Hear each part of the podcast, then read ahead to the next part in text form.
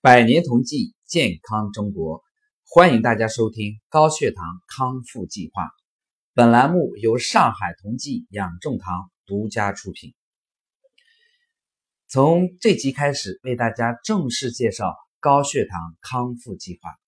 上海同济养正堂从敬畏生命、尊重自然的生命法出发，依止经典，传承千年古方，总结提炼出。高血糖康复计划以平衡阴阳、信念修复、细胞还原为核心，修复信念系统，树立一个正确的生活价值观，建立全新的生活新方式，真正做到不复发、不反弹、不依赖。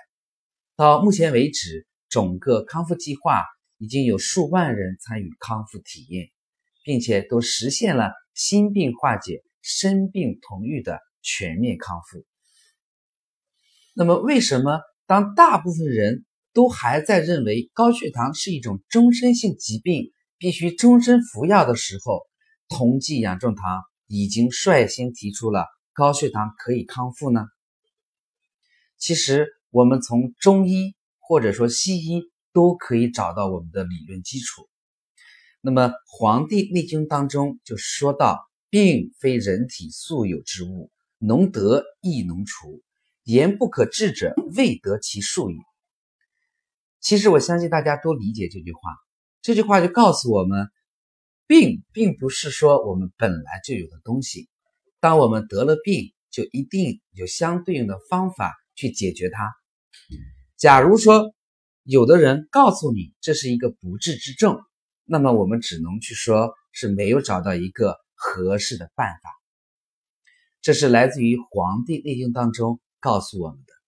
同时，西方的医学之父，也就是目前主流医学的鼻祖希波克拉底，也曾经说过一句话，叫做“病人的本能就是病人的医生，医生只是照顾病人的本能。”这句话的意思就是说，我们人体自己。就是我们治愈的良药，而医生只是告诉我们该如何善加利用我们的身体去治疗我们的病情。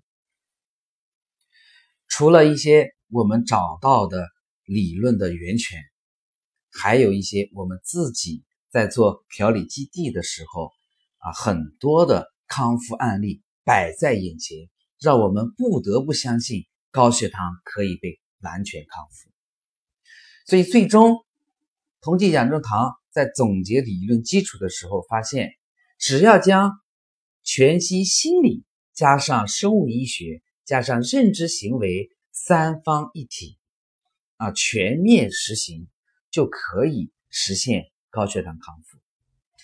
那么全息心理干预，也就是我们的全息生命觉知学，通过全息我。全息身、全息心、全息灵四个方面，应价值观去解决价值观病。第二个方面来自于我们的主流医学——生物医学。那么同济养正堂的基础就来自于同济大学下属的同济生物科技。我们有一系列的药食同源的产品，轻调养正，因人而异，辨证施实。帮助人实现人体的多维调通。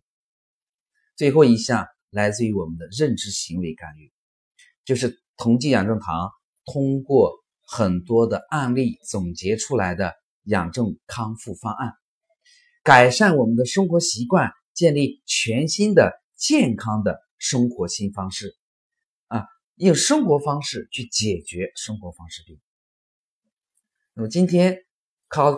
康复计划的分享就到这里，祝愿每一位家人都能够身体。最后，祝愿每一位家人都能够身体健康，万事如意，也就是我们常说的身心康泰、自由自在。也希望大家能够多多评论，多多关注，谢谢大家。